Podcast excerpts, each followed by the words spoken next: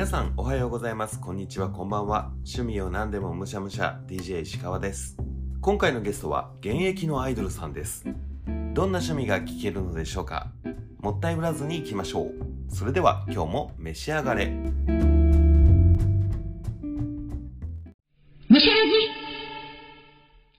本日のゲストはゆりつんさんです。お願いします。よろしくお願いします。早速なんですが自己紹介お願いできますでしょうか？はい、神奈川県川崎市在住のセルフプロデュースアイドル運営兼メンバーとして活動しているゆりつんです。よろしくお願いします。よろしくお願いします。ゆりつんさんは、ツイッターをフォローしていただいてて、フォロワーの方の中から、お話聞いてみたいなって思う人にちょっと DM してみようと思って、はい、ゆりつんさんのプロフィールが、これはどういうことだろうと思ってお話聞いてみたいなって思って、ね、僕から声かけさせていただいたっていう形なんですけど、はい、い、っぱい書いてありますよね。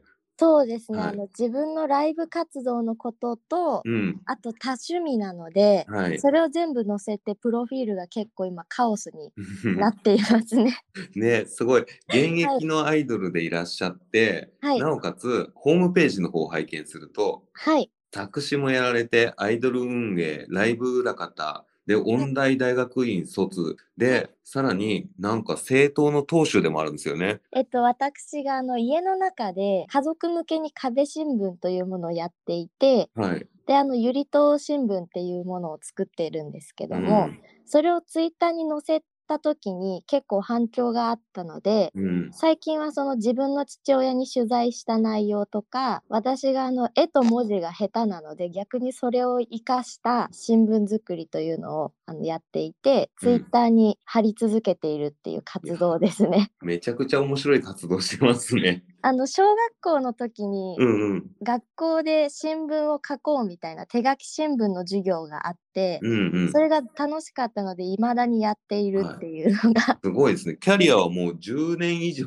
そうです新ねもう聞記者でもある。今26歳なんですけど、まだやっているので多分同世代でやってる人いないだろうなっていう そうですね。聞いたことはないですね。結構でも父親がノリノリで取材を受けてくるので、はい。まあいや、父親も自分をツイッターで褒めてもらいたいがために今月あるか取材とか聞いてくるんで 最近はもうノリノリですね。いいですね。ノリノリですね。こんだけ今デジタルで僕もそうですけど、ラジオをやってたりとか、ゆりつんさんも YouTube で配信してるものがあったりとかする中で、あえて手書きっていうのもいいですね。そうなんですよ、うんそのあったかさみたいなものをうん発信したいなと思ってはいやってます。いや、素晴らしい活動ですね。ありがとうこございます。れまたね、今回の投稿の近くでリツイートさせていただいて、これだよっていうのはね、紹介したいなと思います。はい、うんありがとうございます。そんな多趣味なゆりつんさんが、はい今回この趣味を紹介していただくラジオでごはい紹介していただける趣味は何でしょうか、大きく分けると2つあるんですけども、うん一つはあのライブハウスに足を運んで生でバンドやアイドルのライブを自分自身でもまあ見に行くことはい。と、もう一つは小学校の時から大好きなさくらももこさうんうんんの作品はい。の魅力を話せたらなと思なるほどいます。そうですね。これ、2回に分けて聞きたいかなっていうぐらいですね。2つありますね。はい。どっちにしようかな。ご自身もやっているので、はい、今日はライブの話をお伺いしてみてもいいですか、ライブの方でじゃあ、あの、さくらももこ作品については、あの、はい。私がインスタグラムの方で、あの、今投稿を続けていますので、はい。グッズとか作品で気になる方がいたら DM くださいということで、可愛い写真いっぱい上がってましたもんね。グッズがもう可愛すぎて載せてるので、いやじゃあバンドの趣味とかですかね。はい。どういうバンドのライブに行くんですか？えっと、私が一番最初に行き始めて、今も引き続き行き続けているバンドは、メジャーで、あの、ウーバーワールドさんはい。ですうんうんね。中学校1年生の時にファンクラブに入ってから、はい生で見に行くようになって、うん。で、そのウーバーワールドを見ていくと、だんだうんん。その周りに音楽好きの友達も増えてくるので、いろいろなバンドを知るようになったりとか、うんうんやっぱりその地下アイドルブームっていうのがはい。出てきたのが中学校3年から高校1年ぐらいの時なんですけど、うん AKB さんがブレイクをしてで AKB よりももっと近く会えるっていうライブハウスで会える距離感のアイドルが誕生し続けたはい。時にちょうどそのバンドの追っかけをやっていたりしたのでそれがバンド好き友達との、ま輪の広がりの時期と重なっていて、はい。私は小中高って女子校でうん。生活していたので、どうしても周りに地下アイドルになることのも続々と現れてきて。そういうもんなんですか？なのであんまりバンドばっかり追っかけてバンド生活で今後自分もバンド組んでいくのかなというビジョンがあったんですけども、うんやっぱり気づいたら周りに地下アイドルが多いのでどっぷり深く関わっているというちょっと面白展開ですね、へー。今。は。じゃあ、アイドルが好きでバンドもやってとかっていうのではなく、まず入り口はバンドだった。バンドでしたね。へー。はいしかも、ウーバーワールドみたいにゴリゴリもうロックバンド。そうですね。結構わ私は変わってる入り口なんですけど、うんウーバーワールドを生で見たいと思って見に行って、うん。でウーバーワールドのライブ中にうん。代々木第一体育館とかに見に行っていたんですけど、はい。ステージの近くで動いてるスタッフさんに結構目がいってこうやって大きなバンドがライブするためには裏で運営さんとかスタッフさんが動いてるんだということを学んで、うん。そのライブを見た日から私はもうライブの世界に憧れを持っていたので二十歳の時にはバンドをやっていたんですけど、うん。バンドを抜けさせてもらうということがありましてはい。ちょっとまあそこはいろいろあったんですけど、うんバンドを抜けた後にせっかく女の子だしライブハウスが好きなら、うんこういうところでアルバイトしてみないって地下アイドルのイベントとか事務所を紹介していただいて、はいでそこで地下アイドルの子たちと触れ合うようになってからは、結構地下アイドルも近しい存在になってきてそういえばはい女子校の時にメンバーになった子とかいたなと思って連絡取ったらまだ活動していて、うんライブハウスで再会したりとか。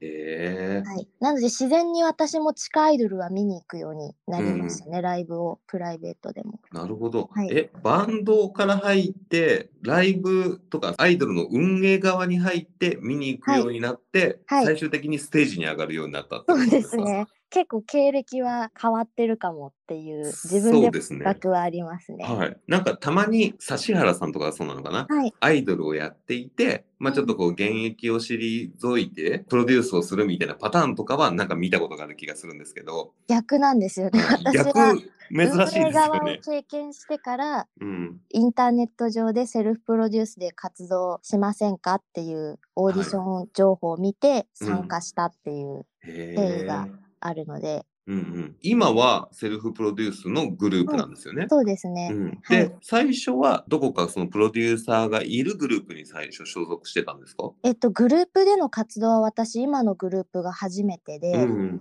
その前はソロで DJ イベントに出たりとかお2人組でちょっと DJ ユニットみたいな形うんで出させてもらったりとかはしていたんですけど、正式なアイドル活動ではなかったので、うん。このグループが初。でそれより前はまあがっつりマネージャーやっていたりライブ制作していたりうんうんでしたね。すごいですね。一つ質問するたんびに新しいキーワードが DJ とかマネージャーとかが出てくる。うん、深いですね、ゆりつんさん。そうですねあの、うん一般企業での就活とかをするタイミングがもうなかったぐらいにはずっとライブハウスにいたなっていうありそますね。うですね。いる場所、座標はライブハウスっていうところが変わらないっていう感じですね。ずっとそうですね。で、たまうんにあの、運がいいと横浜アリーナの現場スタッフやらせてもらったりとかはするんですけど、基本的にはもう大きくてゼップかなぐらいの、普段はライブハウスで主に出演しているか、出演するアイドルさんのスタッフで行くか、ライブの主催側として制作スタッフとしているか みたいな感じ。でそんな選択肢普通ないですよね。それであの休みの日にはバンドを見に行くんですけど、そのウーバーワールドってもう大きすぎる大手メジャーグループなので、はい。まあ、当選したりフェスのチケットが取れたら行くぐらいに今はなっていて、うん。なので普段もっと距離の近いところでインディーズのライブすごい見てますね。うん休みの日はライブハウスにライブ見に行くしうんっていう、もうオンもオフにもライブハウスみたいな。ライブハウスに住んでると言っても過言ではないぐらい たまに思いますね、自分でも。住んでるじゃんっていう。すごいな。さすがにウーバーワールドのスタッフをやったりすることはない。あの、目指していた人はいたんですけど、うんうん周りのウーバーファンで。まずソニーミュージックに入るという登竜門をこなさないといけないんで。なるほどね。そうですよね。でも実際にあの、私がフェスのスタッフで入っていた時に、うん。すごくたまたま運よくお会いすることはできて、ボーカルのメンうんバーさんに。うんうんその時にちょっと自分のお話とかさせていただいたんですけど、はまあそういうちょっと運のいいラッキー事件もあったりして、うん頑張ろうって再度思えたりはしましたね。それ、どのアイドルやどのバンドを好きな人も一度は思い描く夢のシチュエーションのやつですよね。夢のシチュエーションでしたね、あれは。わあ、すごい。そんな夢も叶えてるんですね。一回ちょっとお話しさせていただいて。うん。なるほど。じゃあ、ゆりつんさんはそのライブハウスをもういろんな角度から満喫し倒して、そうですね。うん、で、そのライブハウスを魅力として、まあ、趣味と思って活動されてるんですね。はい。でもすごい表でも裏でもずっとライブのこと考えていることですかね。うん、ライブのこと全部知ってる人だ。まあでも結構多趣味なので、うんうん。ライブハウスに自分が行きたいライブがたまたまない日とかはアニメを見たりとか、はいあとまあライブハウスでバンドマンの人が着てるようなロック系のアパレルとかも好きで、ちょっとバイトしたりもしてたのでアパレルで。服買いに行ったりしたりとか、でも最終的には帰り道にちょっとロックバーに寄っちゃったりするので、はいやっぱり音楽好きなんだなって。うんそうですね。うん、もう呼吸に近い、酸素に近いぐらいの音楽を摂取してるんですね。そうですね。これ難しい質問なのかもしれないんですけど、はいスタッフとしてやっているとき、はいお客さんとして見に行ってるとき、ステージに上がっているとき、まあ、プロデューサー的な観点で見ているときで、はい。どこが一番ご自身は楽しいですか？一番楽しいで言うと、まあ、あの自分の生きがいというところからすると自分がライブに立っている瞬間かなっていうのはうん思いますね。ああうんじゃあ多分聞いてくださってるリスナーの方とかも、まあ、ライブを見たことがあるっていう方は多いんじゃないかなと思うんですけど、はい立ったことがあるって方はまあ少ないんじゃないかなと思うんですね。はい。ライブって見に行くだけですごくテンション上がるし、うん今までのなんかプライベートのストレスだったりとかも発散できるなって僕も思うんですけど、はい。それ以上にステージに立つって気持ちいいものだってことなんですか？そう、あの、今まで自分が憧れてきたステージの上なので、うん。はい。そこに立てているっていう幸福感もあるし、うんただオケを流して歌詞はいを覚えて、うん。歌うっていうそのカラオケの披露というよりかは自分たちで作ってきたパフォーマンスを人に届けられるっていう、そこのうん幸せなのかな。照明当たって、うん、集大成を見せて、まあ、ファンの方も一体になってみたいな感じの。うん、そうですね。でやっぱ終わった後にライブ見たから、明日仕事頑張るよって言ってもらえたりとかすると、やっててよかったなってすごく思いますね。なるほど、うん。それはなかなかね、じゃあ、あゆりつんさんが紹介してたからステージに立ってみようと思ってもできるもんじゃないですけど、あでもあのやってみたいっていう要望をいただいたら、はい。結構あんまり今まで表には言ってなかったんですけど、うん。私のライブを見ていた子でちょっとバンドやってみたいバンドをうん組んだんだけど、ライブに出る機会がないっていう人とかちょっと女の子でも男の子でもいたんですけど、うん自分もアイドルやってみたいからちょっと相談させてくださいとかちょっと後に続いてくれる子とかがいたら結構全力で相談に乗ったりとか、え一緒に事務所探ししたりとかー、あすごい。ありますね。アイドルコンサルのこう 側面もあるんですか？でも自分で頼られる側になったんだっていううん。驚きはあったんですけど最初は。私もバンドに憧れてライブハウスに通い詰めてきた人なので、うん。私もステージに立ってまあ2年ぐらいにはなりますけど自分もやってみたいって思って声上げてくれる人がいるっていうのが、まあ、その子にとっての前例になれてるので、うん、そうですね。うんゆりつんさんみたいになりたいがあってから相談するわけですもんね。あとはその新人のライブハウスのスタッフで来てくれる子とかで、うん結構一からステージの右側が上手で左側下手だよとか、うん。音響さんと照明さんとこういうことを進めて今日ライブするんだよとか説明をしたりとかすると将来はゆりつんさんみたいになりたいですって言ってくれた子がいて、それもちょっとあ私も先輩なのかってちょ。っと自信を持ったりしつつ別の日には私が先輩にいろいろアドバイスいただいたりとかもするので、先輩だらけの世界なんでちょっと後輩がいるみたいな、はいポジション的には。うんうんうん。いや、もう本当にライブハウスの真ん中にいますね。ディープかなと思いますね。ライブハウスっていうもう概念の真ん中にいますもんね。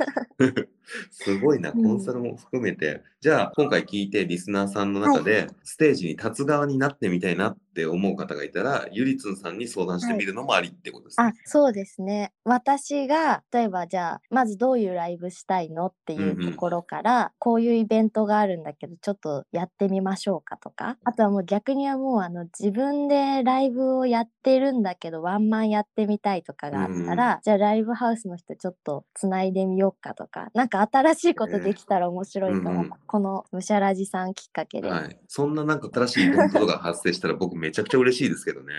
であのライブハウスとかちっちゃいライブバーとか、あと小さめの会場だとレンタル代がちょっと安くなったりもするうんので、うん。そこであのむしゃらじさんのイベントとかね トークイベントはい。むしゃらじフェス、あできたら面白いですね。いいですね。いいですけど、お客さんが入るかどうかが不安でしょうがないですけどね。むしゃらじさんフェス。えー、すごいな。本当ライブハウスのことはもう全部知ってんだな。いやまあまだまだですけどもね、もう日頃勉強なんでやっぱり趣味でバンド見に行くと、まあ、単純にバンドの音楽が好きだから楽しいもあるけどやっぱりそのかっこいいな悔しいなとか、うんうんうん。うわあこういう照明ずるいなとかほっとした勉強とか悔しさを覚えて帰るんで、はい。必ず。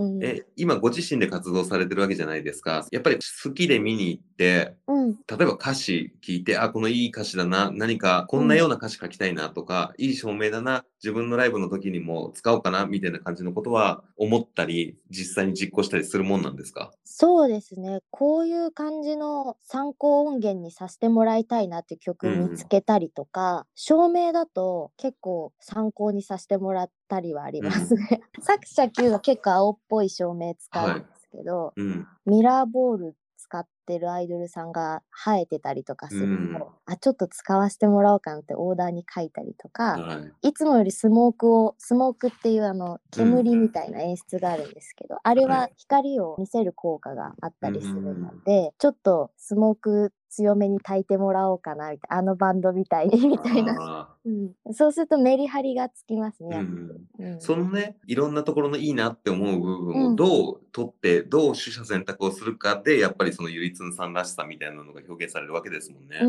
ん、うん。そうですね。だ結構自分で周りでもったいないなって思うのは地下アイドルやってる同業者の子たちって多分忙しいのもあると思うんですけど、はい。あんまり他人のライブ見ない人多いなっていううんのがあって、でも多分見た方がいいなっていうのはすごい常日頃言っていて、まあ、はい。私の場合ちょっと見過ぎだろぐらいなんですけど とにかく対バンに出ていうんるその日一日同じイベントに出てる人のステージを見たりとかうん今結構バンドのチケットとかだとそんなに高くなかったりするので、はい。ワンコインライブとかもねアイドルもバンドもやってたりするしそんな価格でも見れるんですね。結構安くワンマンでも2000円とか。今うんうんなので、まあ、お金の価値観は人それぞれなんですけど、はい。実際に3、4時間ライブ見れて、この値段だったら行ってみようみたいうんうなん。ライブとかを見つけると、またちょっと自分のステージにも活かせる学びがあるんじゃないかはない。とは思いますね。なるほどね、うん。面白そうですね。ちょっと僕もね、見に行ったことがないジャンルとかもあるので、あー。うん、ちょっと今度ゆりつんさんのやつ行こうかな。あ、ぜひぜひ、はいあの、むしゃらじ石川ですって言っていただけたら、もう、はいあのご招待させていただあき いやいや、もうお金払ってみますよ。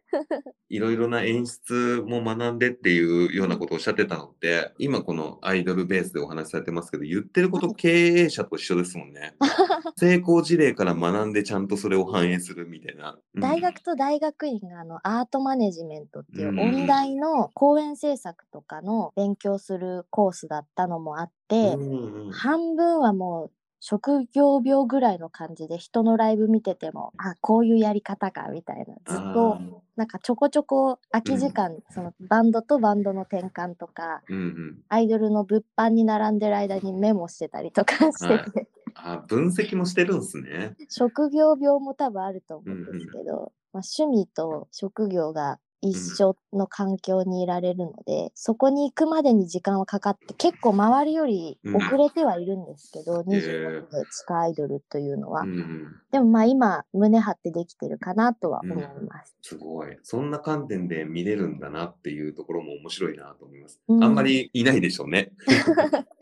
全部わかるからこそっていうのもありますもんね。うん、やっぱりこうやってライブハウスに一番最初にハマったきっかけっていうのは、はいこのウーバーワールドを見たいっていう、で、見に行ったっていうところからなんですか、ウーバーワールドですね。うん一番最初のライブハウスがウーバーワールド。一番最初はそのウーバーワールドのうん。大きなライブのツアーだったんでライブハウスではなかったんですけど、うん次にウーバーワールドのライブハウス見に行ってるのでそうですね。やっぱりウーバーきっかけかな。うん。もちろんその前には多分 CD だったりとかうん、で曲聴かれてるんですよね。CD とあと音楽雑誌をお小遣いで買いましたね、ああ。で、生で見たらやっぱり衝撃を受けたってことなんですか？そうね。あの、うん。私生まれて初めて見る有名人だっていうのもあったんですけあど生で音楽を聴くっていうのは3歳からピアノは習わされていたんで、はいクラシック音楽とかオーケストラで経験はしてたりとか、まあ、あとうちの親が英才教育をしたかったのかわかんないんですけどオペラを見に行ってたのでで私が将来音大入った時もオペラを見れる子になってほしいと多分思っていて。オペラとかクラシックは見てたんですけどロックを初めて見たのはウーバーワールドなんであすごく感謝しています。すごいですね。親御さんのその音楽に染めようっていうのもちゃんと成功してる感じがしますし、それがゆえにロックに影響を受けるっていうのもなんかいいですね。父がボンジョビ好きで母親が U2 とあとヘビメタ好きなのでなるほど。でうん弟がいるんですけど、弟もトランペット吹いてる子なので結構家族みんなで音楽好きですね。うん音楽一家なんですね。やっぱり音楽一家ってちゃんと音楽でつながるんですね。みんななんだかんだ音楽好きなので、うんうん私がそのちょっと人とは違う一般企業に就職してほしいとかそういうこと強く言われなかったというか信じてもらえているのかなっていう。それができる土壌がもうご家庭にあったんですね。そうね、うんすごく感謝はしてますね。ピアノもあったし。うん。うんでもね、ちゃんとそのね、自分の環境を生かしてるからこそ、ライブハウスの概念の真ん中にいるわけですもんね。まあ日々試行錯誤なんですけどね、今もいろいろ。趣味はライブですって言った時に、やっぱりこう、うん。見に行くのか演じるのかなって思われると思うんですけど、それを全部やってるっていうのは、今回聞いてくださってる方も、あ、うん。一つの物事に対してって見る方向って一箇所じゃないんだなっていうことがすごいわかる面白い事例になってんじゃないかなって思います。ありがとうございます。うん見に行く、ライブに実際立つ、あとライブ制作もするっていう、主催者の日もあるっていう。主催してみようってまず最初に思うってなかなかないですからね。そうですうんね。えーまあ自分でスタッフやっていく中で私もちょっとこういう趣旨のライブやってみたいなっていう若手バンドだけ集めたライブを作ったのが一番最初かな二十歳の時に。へーうん主催の時はもうアイドルではなくてロックもうスタッフとしてうん ですね。へうん、なのであ結構私ライブハウスの人はーうん。私との関わり方によって私のことを名字にさん付けで呼ぶ人とはい。演者としてしか知らない人はゆりつんさんって呼んだりするんで、関係性もちょっといろんな人といろんなはい。呼び方されたりとかうん。してて、あれこの人どっちの方で会ってる人だっけ？ってなりません？あのお客さんの前で私のことを名字にさん付けで呼ぶ人とかいるんで、はい。スタッフの人だと。うん。で「あすいません今日演者の方だった」みたいなのがあって 結構私のライブに来てる人たちはうん。私の名字をもう知っちゃってるので私のフルネーム隠してないしうん 割と居住エリアももう発表しちゃったりしてるんおですごい。なんか結構個人情報うん。もろ出し系アイドル、い。や、現役の女の子のアイドルでそれってなかなか 珍しいですよね。あんまりいないんですけど、うん。まあ、わざわざ私の家の周りのね畑とかまで来る人いないでしょって言って。気をつけてくださいね。あの元気に暮らしてるのではい大丈夫です。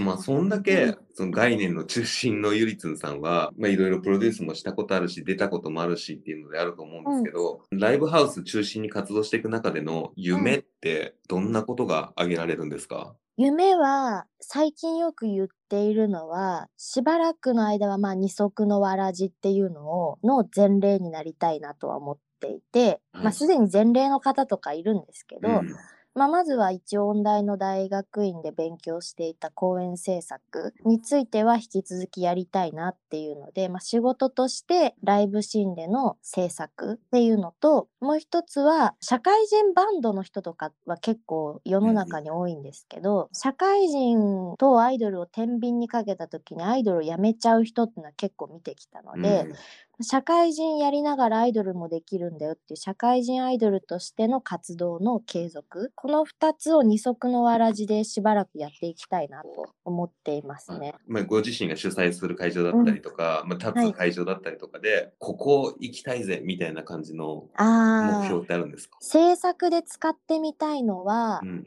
やっぱり ZEP かなっていうのはあっうて、ん。そうね私がライブで埋めたいなっていうキャパシティはうん。まだちょっと小さいところなんですけど、はい。まあ、渋谷とか新宿のアイドルはここでやると映えるよねってちょっとライブハウスさんが何個かあるので、そこは行きたいなと思っていて、まあでもちっちゃいキャパなんでっつってなんかうん。名前出すとちょっと申し訳ないかなと思うんで。なるほど、あるんですね。はい、はい。あの、うん。その界隈の方々はあそこのことだなって分かるようなことなんでしょうね、きっと。わかる。人はわかるかなっていう。うんえーでも、立ち位置によって目標の場所が変わるっていうのもいいですね。うん、そうね結構うん現実的に数字を見ると変わってきますそうねで。すよね。うん、そのゆりつんさんが目指しているもの、まあ今やってる活動も含めて、ロールモデルというか、この人みたいにっていう人って存在するんですか、あーライブパフォーマンスだとうん。かっこいいなと思って最近見ている人はシークアスニードっていうバンドがはい。いるんですけど、うんまあ、その子たちのライブ中の完全にもうボルテージ爆発でやっているライブの姿とか、あとはあのメイクマイデーっていうバンドのボーカルのイサムさん。うん。すごくかっこよくてどのライブでも毎回違ったパフォーマンスをしているので同じ曲でもこの前と全然違う、きっとこの次も全然違うっていう、うん。その場その場で感じたこと全部表に出してライブしているのでそういうところが表現力としてすごい尊敬してまうすね。ん。でやっぱり社会人しながらバンドしてる方っていうのは結構多くて、うん。表には情報として出ないんですけど自はい分が生活のために会社に行ってますとか、うん。でそういう方って結構裏では、まあ、ライブが終わった後に明日仕事だわって言って朝一だわって言って、うん機材まとめてさっと帰る人とかがいて、あ両立してらっしゃるなっていううん尊敬してますね。かっこいいですよね。うん、ちゃんとこそうう、ね自身がやりたいこともやりつつっていう、うん、ちょっとこう、ライブハウスっていう観点で考えたことがあんまりなかったからなんですけど、うん。今お話を聞かせていただいた石川自身が、はい、このライブハウスの沼にはまるためには、はい。ゆりつんさんはここのライブハウス行ってみろみたいな感じのを強いて、まあ、トップ3なのか、まあ、3つぐらい上げるとしたら、おすすめのライブハウスを教えていただくことなんてできますか？はい、えっ、と5秒考えますね。はい、ありがとうございます。はい、えっ、と3つですね。まあトップ3というか並べはい、並列で3つそうですよね。順位つけちゃったらですね。はい、まずはアイドルを見るならダントツで新宿侍さんかなと思っています。あの私たちもほぼ毎月出させていただいてるんですけども、各アイドルさんに対する愛情の深さがすごくて店員さんたちの各アイドルグループブッキングそのライブに呼んでくださる際に、ものすごい熱量で毎回オファーをしてくださって当日も入ってから出るまでもうアイドル愛たっぷりのライブ空間を作ってくださるので、うん。もうライブに行ったお客さんはもうアイドル愛にあふれた会場でアイドルのライブを見られるっていう。曲を聴き込んで照明を当ててくださったりとか、うんバーカウンターも充実していてクリームソーダ飲めたりするので、あ飲食としても楽しめるし、うんチケット代もお得なライブを組んでいたりするので、ーまあ初めてアイドル見る人とかちょっと気になるライブハウス探してるっていう人とかは新宿侍さんはもうおすすめですね。でなるほど。バンドを見るってなると、うん。照明がすごくかっこいいのが、うん。渋谷のサイクロンっていうライブハウスでサイクロンとギャレットというライブハウスがくっついているんですけども、照明がものすごいかっこいいですね。へえ、そんな違うもんなんですね。すごく攻めた照明をしていてレーザーも飛びまくるしライブ中にリズムに合わせてものすごいロックな動きをするんですね光がうん。でその照明さんも筋金入りのライブ好きでやってらっしゃるのでバンドとせっかくセットで演出も見るなら渋谷サイクロンあとくっついてるギャレットかなっていうのは思います。へえ。そうであともう一つはお酒飲む方なんかには特におすすめで渋谷のザ・ゲームっていうライブハウスですね。ザえっとアイドルもバンドもどっちもイベント頻繁にやってるライブハウスなんですけど、うんバーカウンターでショットがめちゃくちゃ出てきます。え。ライブ中にもうみんなすごい飲むんですよ。うん。であのコロナ禍でねちょっと最近は抑え気味というのもあるんですけど、はい。結構ライブを見ながらドリンク楽しんだりもうんできるおすすめの箱ね、ああ、ゴールドラッシュがある。あゴールドラッシュある箱はあそこ全部ゴールドラッシュ以外はライブハウスなんで、うんうんうん。あそこ結構面白いです。地下1階から、えっと、上の5階まで全部ライブハウスで、でゴールドラッシュだけ入ってるんで、あのライブに来たお客さんアイドルオタクの人がうんライブキッズの人、うん。演者スタッフゴールドラッシュのお客さんが共用でエレベーター乗ってるんで ゴールドラッシュのお客さんこれ何みたいな毎回降りる階間違えて ライブハウス入ってきますからね。うん。ステッカーがいっぱい入ってあるエレベーターですよね。あそこの2階が渋谷のゲームです。はいあの音響がすごくプロってうん。音響あのものすごい大きい音でライブ楽しめるので、うんうん渋谷ゲームは音響がかっこいい。えー、ゲーム行ったことあるのかな？なんか何回かライブ行ったことありますよ。あじゃあ、うん多分ゲーム知ってらっしゃるならもしかしたら行ったことあるかもうんですかね。かもしれないですね。その何回だったかをちょっと今思い出せないんですけど。はいはいはい。うん地下1階がチェルシーホテル、はい1階がスターラウンジ、2階がゲーム、うん。3階がミルキーウェイ、うん4階ゴールドラッシュ、5階がオーブっていうライブハウスですね。5はい、階と4階と3階は行ったことあるな。おお、ゴールドラッシュも。はい、ゴールドラッシュも行ったことある。実は私、あのもう10年以上、あそこのね、当選ビルっていうライブハウスのビルには通ったり行ったりしてるんですけど、はいゴールドラッシュだけ行ったことがなくて、あ、行ってないんですか？逆 ゴールドラッシュだけ行ったことがないので、美味しいらしいとしか知らないっていう。ちょっと行ってみますね。うん、美味しいですよ使うときに。じゃあなんかその大体友達だったりとかがライブをやってる時に行ってたりとかするのでもしかしたら共通してる人がいるのかもしれなあいですね共。通の知り合いがいるかもしれない。ああ、面白そね。う。ぜひぜひちょっと、今日はあのリモート収録なんで、うん。ね、なんか今度ご一緒に、あの、ね私、サラババー行ってみたいんですよ。あ、え一緒に行きましょうよ、さらばあの、は。あぜひお願いします。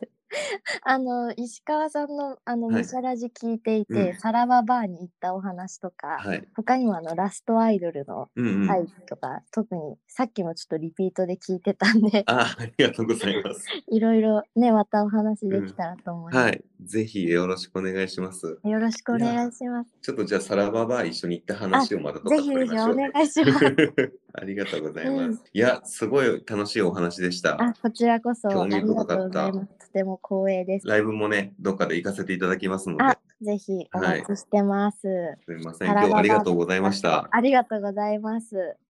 むしゃらじ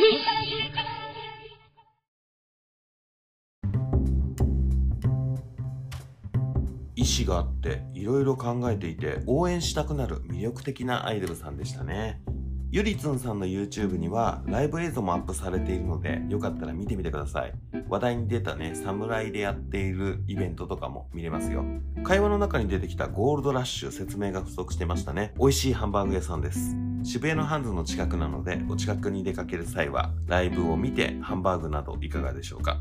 こんな感じでインタビューさせてくれる方を募集しています。今回みたいにリモートでも収録できますし直接お会いしてもどちらでもご希望に合わせてインタビュー可能です。お気軽に DM ください。どんな趣味でもお待ちしております。最後に Spotify でお聞きの方は番組フォローお願いします。評価もつけられるのでそちらもぜひお願いします。Apple Podcast で聞いてくださっている方はあなたの感想をぜひレビューしてください。YouTube にもアップしているので聞きやすいものでお楽しみください。YouTube ではエピソードごとにコメントを入れられるのでゲストへの質問なども書き込んでみてください。そして新しく KKBOX という台湾初のストリーミングサービスでも配信が始まりました。内容は同じなんですけど倍速再生とかが使いやすそうなのでよかったらお試しください。